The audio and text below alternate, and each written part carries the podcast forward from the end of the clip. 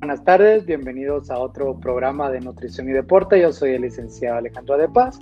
Hoy vamos a estar hablando de mitos de la alimentación en el vegano. Y para ello traigo nuevamente a una invitada muy especial, a la nutricionista Lady, que ya, dicho sea, ya está casi a punto de ser licenciada. Lady, ¿cómo estás? Muy bien, Ale, gracias por invitarme de nuevo. Un gustazo estar hablando del veganismo, del vegetarianismo, de todo. Sí, de, todo, de todo un poco, ¿no? Sí, yo creo que quedaron un poco de dudas también acerca de, en el primer episodio del, veganismo, que es lo que pues queremos eh, hablar hoy. ¿no? Ese era el objetivo, intrigarlos. Sí, cabal, sí, solo falta el, sonidito de tarán. sonidito de tarán, ahí sería el momento para poner. Pero ya, ya, ya hablando en, sí, ya, ya hablando en serio, yo creo que mucha gente cuando piensa en veganismo eh, piensa, ok, solo va a comer plantas. No sé si a ti te ha pasado, pero cuando hablo yo de veganismo, la gente instantáneamente piensa plantas y, creen que por tener una alimentación que se aleja de todo, toda producción que sea proveniente de un animal, piensan que es muy fácil estar en un déficit de proteína, que no vas a alcanzar tus, requerimientos diarios de proteína. ¿Tú qué les dirías a esas personas que, tienen como esta creencia? Claro, pues es cierto, cada vez que uno dice que el, vegetarianismo, el veganismo, todo, ¿verdad? Eh, es solo plantas, ensaladas, pero no. o sea, proteínas, si se come uno la suficiente proteína sin importar la fuente, todo va a estar bien, ¿verdad? Entonces las personas, a las únicas personas que les falta proteína son las que no comen la suficiente proteína, sea la fuente que sea. Y pues claro, obviamente hay, hay alimentos vegetales que pues contienen mucha más fuente de proteína y otros menor. Entonces siempre hay que ver y referirse a un especialista, a un nutricionista, ¿verdad? Que sepa guiar a las personas y proporcionarles las fuentes correctas para obtener la proteína. Pero es un mito, es mentira. La proteína nunca falta en una eh, dieta vegana. Sí, sí, de, hecho, de hecho creo que este, estoy de acuerdo. Es decir, creo, creo que muchas personas creen que solo se puede obtener proteína a partir de la carne. O sea, que creen que es necesario tener que este, carne en la dieta. Y si bien es cierto, es decir, o sea, yo a mí sí me gusta comer de vez en cuando pues, carne. Eh, la proteína también se puede obtener de granos, es decir, hay diferentes los garbanzos y la gente también tiene que buscar el, el, alimento que más le guste, pero sí se puede obtener de, fuentes vegetales y es también es biodisponible, es decir, mucha gente piensa que la proteína vegetal no se absorbe y pues no, es decir, sí se, sí, sí se absorbe. De hecho, cada vez me preguntan más si hay opciones de, suplementos deportivos eh, para veganos. Y, es decir, hay recetas, sí. pero como siempre digo, o sea, no es necesario comprar tus batidos, ¿verdad? Es decir, siempre y cuando lo cubras con la comida es más que suficiente. Pero creo que la industria también te quiere vender eh, estos famosos eh, batidos proteicos que también son a base, sí, que son a base como de suero lácteo. Entonces no es necesario tampoco, pues a eso, a eso iba. No sé si alguna vez te ha pasado que dicen, oh no, la carne es súper necesaria. Principalmente los entrenadores en los gimnasios. que te dicen, coman su pollo, eh, ¿cómo se llama? Su pollo solo cocido y sus verduras, su brócoli va a estar bien.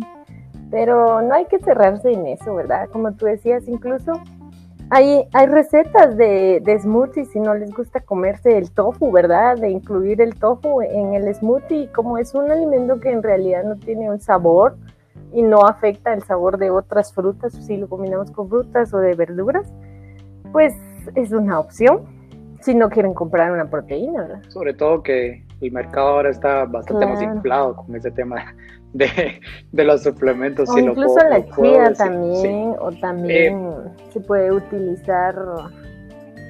Ay, Dios, se me olvidó, pero eh, siempre, o el, el, el, ¿cómo se llama? Venden una proteína en Priceman. Yo no es por hacerle propaganda, ¿verdad?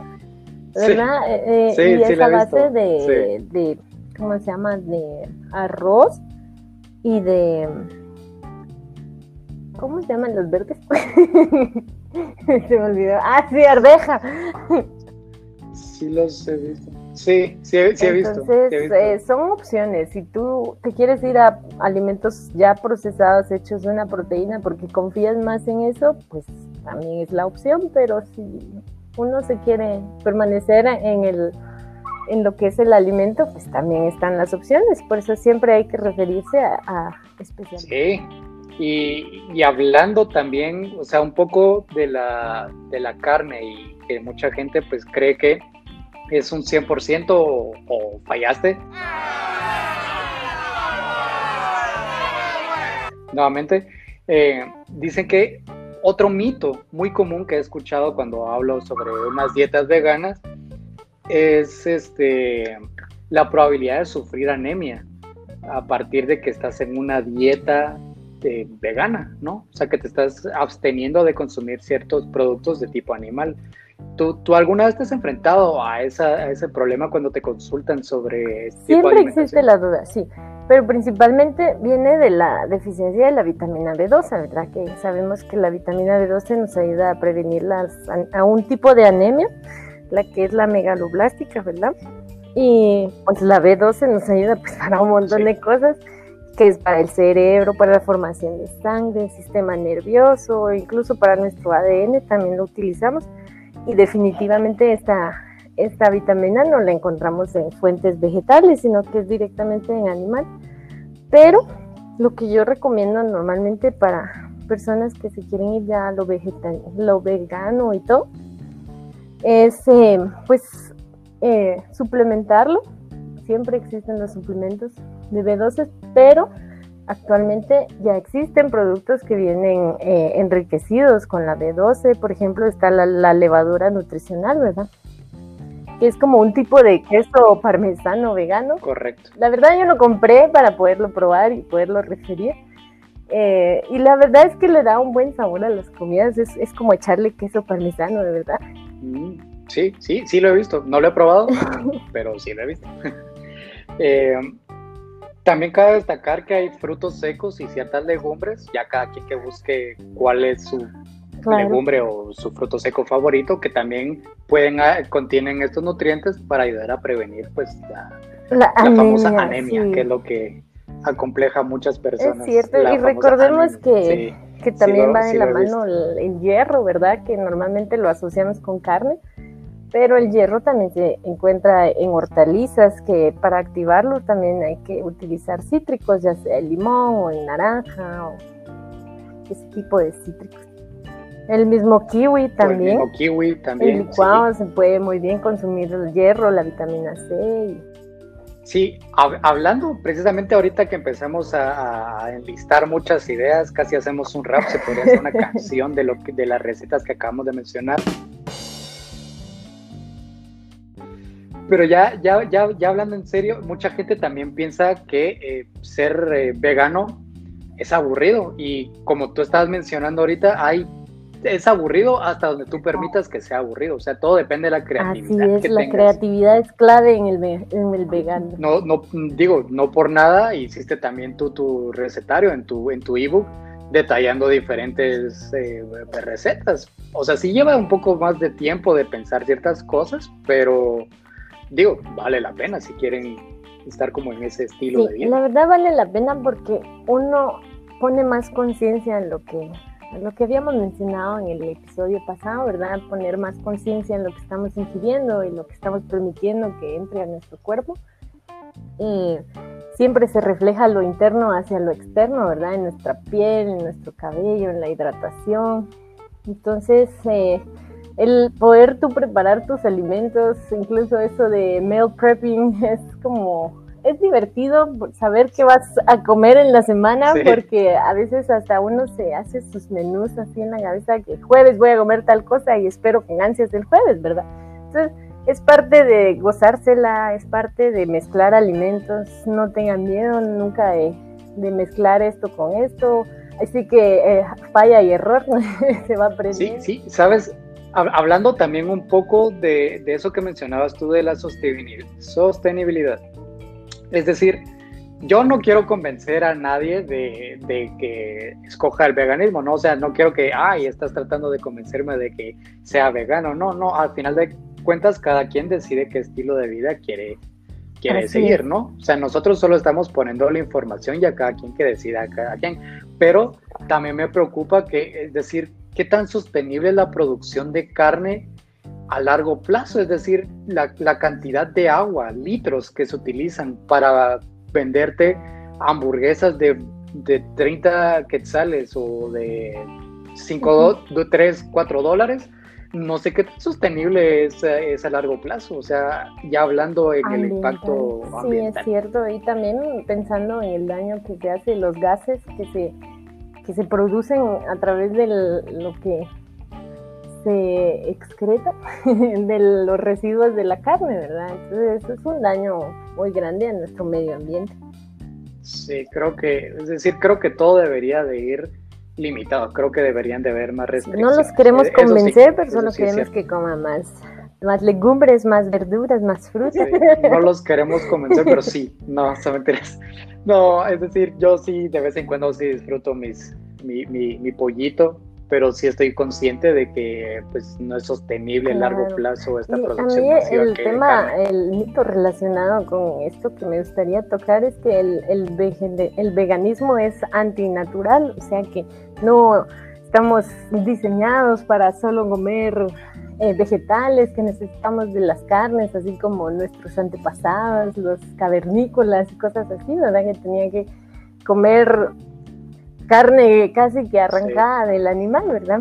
Pero, pero nos hemos dado cuenta que pues, el humano va evolucionando y quiera o no, una de esas evoluciones son nuestro intestino. Si lo comparamos con un intestino de un animal que es carnívoro totalmente, el intestino del carnívoro es mucho más pequeño porque necesita digerir mucho más rápido esa carne, ¿verdad? Y a veces ellos pasan días sin comer hasta que cazan otra presa. En cambio nosotros, nuestro es como nueve, diez veces el tamaño de nuestro cuerpo. Y, o sea, ese proceso de digerir la carne, estoy hablando más que todo carnes rojas, ¿verdad? Lleva mucha energía y pues esa degradación requiere mucho tiempo y va desprendiendo ciertas toxinas que quiera o no, ya hay estudios que comprueban que el consumo alto en carnes rojas es uno de los factores causantes de cáncer de colon. Sí, de hecho, es decir, seas o no seas vegano, ya para la dieta normal, el exceso de carnes eh, rojas se ha visto que tiene un efecto proinflamatorio. Esto ya es afuera del veganismo y vegetarianismo. O sea, en una dieta, digamos, común, el exceso también es proinflamatorio y pues puede llevarnos también incluso a padecer de cardiopatías. O sea, sí es, sí es serio.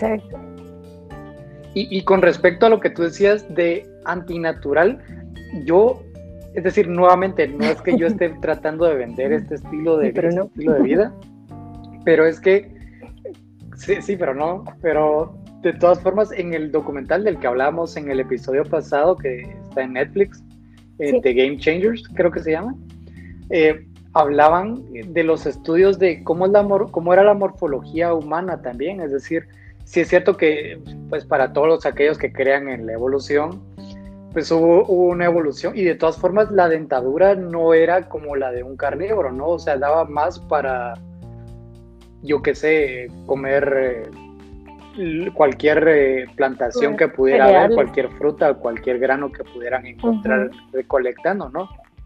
Más que, más que ir a cazar, es decir, sí, es cierto, o sea, los hombres de las cavernas cazaban, sí, pero qué tan seguido podían, podían cazar en relación a encontrar una plantación de alguna y pues ellos necesitaban, quiera o no, las condiciones en esa época eh, eran temperaturas muy bajas, tenían que caminar un montón, necesitaban comidas densas para poder llenar esas eh, necesidades energéticas que pues su cuerpo necesitaba, pero hemos ido evolucionando. Y no es por convencerlos, pero, o sea, sí, pero no siempre, ajá, la sí, pero no siempre. dietética pues afirma que las dietas veganas o vegetarianas, si no se quieren ir a lo vegano, bien planeadas y adecuadas los requerimientos a las personas, pues están asociadas con bajo riesgo de enfermedades cardiovasculares, reducir niveles de colesterol en sangre, incluso reducir riesgo de hipertensión arterial y diabetes tipo 2, que es lo que vemos muy seguido, ¿verdad? En pacientes ya que llevan una vida no, no sana, por decirlo así. Sí, sí, y, tienes, y tiene sentido, ¿no? O sea, también es como muy, muy lógico, creo, creo yo. Eh, pasando a, otro mito, y, creo que este también, creo que va de la mano también siempre con el consumo de algunos eh, alimentos de origen animal.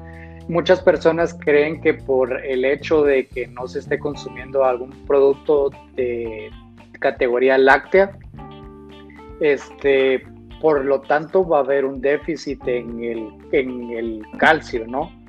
Y, creo que eso también está injustificado porque creo que en el brócoli, en el tofu y en ciertos garbanzos si encontramos que son fuente de, de, calcio y por lo tanto no habría problemas con, con eh, pues, la salud ósea de, de, las personas, pero creo que también es un problema que mucha gente piensa, ok, no hay leche, ah, este va a sufrir de osteoporosis y creo que tampoco es, cierto. Tampoco es si lo vemos de ese punto de vista, muchas personas es como, ¿y mi calcio? y esto me va a llevar a osteoporosis. Pero incluso hay estudios que comprueban que gente que toma leche normal de vaca pues siempre va a presentar eh, problemas óseos al, a lo largo de la vida, ya en la vejez, ¿verdad? Pero tiene mucho que ver con estilo de vida, con los depósitos de calcio que se hizo durante su niñez, durante su desarrollo.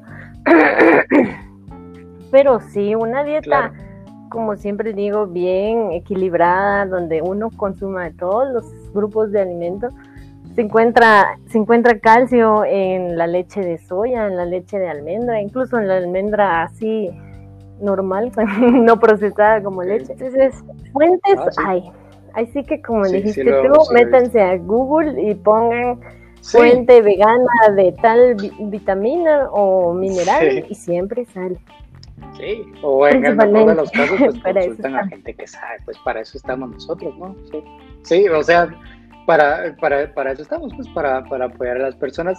Lady, ¿qué es lo más importante que sacas tú de, de este episodio? ¿Qué, de, de, toda la información que hablamos, ¿qué, ¿qué es lo principal que extraes tú para recomendarle a las personas que pues, estén interesadas en este vida? Que no les va a faltar la proteína ni de ninguna vitamina, especialmente de la B12 si se refieren a alguien especialista en nutrición pues ellos les van a sugerir los mejores suplementos, ya sea, ya incluso hay suplementos de B12 veganos, ¿verdad? Gluten free también. y pues que si no quieren irse a, la dieta vegana, al estilo de vida vegano o vegetariano, pues solo hagan un día a la semana vegano, prueben a consumir un poco más de vegetales, de verduras, de de, ensaladas, de frutas, darle un poquito más de color a sus platos, ¿verdad? No solo las papas y el pedazo de carne ahí tan triste que se miran esos platos, sino que piensen también en su salud, en su, en su fibra, que el cuerpo lo necesita, ¿verdad? Sí, yo creo que el, mensaje es, es, muy bueno, es decir, sí, no, no soy vegano, sí, a todos los que nos están escuchando, yo no soy vegano ni vegetariano, pero es decir, sí, sí trato de incorporar bastante más porciones de, fruta, de, vegetales, porque a final de cuentas son nutrientes y vitaminas que nosotros necesitamos. Darle una oportunidad. Entonces, este, creo que también, sí, y, yo creo que em, tal vez mi reflexión final es, nuevamente, nosotros no estamos vendiendo un estilo de vida, ya fuera de bromas, no, estamos, no les estamos vendiendo, les estamos proponiendo una opción alternativa al que la quiera, al que la quiera seguir, que busque, que se informe. Hay mucha información, también hay mucha desinformación, por lo que siempre les vamos a recomendar que siempre vayan a expertos. Es decir, si ustedes quieren eh, al fin, igual, siempre al final del episodio, siempre dejamos el contacto de aquí nuestra querida invitada para que se acerquen si están más interesados en este estilo de vida, ¿no? Porque a, fin, a final de cuentas, lo, más importante es la, salud. Eso es lo que proponemos aquí en pues, este programa. Recalcar, ¿verdad?, que la educación nutricional nunca está de más, por eso refiéranse a nutricionistas que sabemos cuáles son las fuentes que necesitan que podemos guiarlos, que podemos adecuar las dietas a sus necesidades, ¿verdad? No se vayan por modas, no se vayan porque a tal la amiga le funcionó para bajar de peso, sino que ahí es donde empiezan los problemas. Tengan siempre en cuenta que hay nutricionistas listos para poderlos apoyar, para poder adecuar sus necesidades y denle una oportunidad a los vegetales.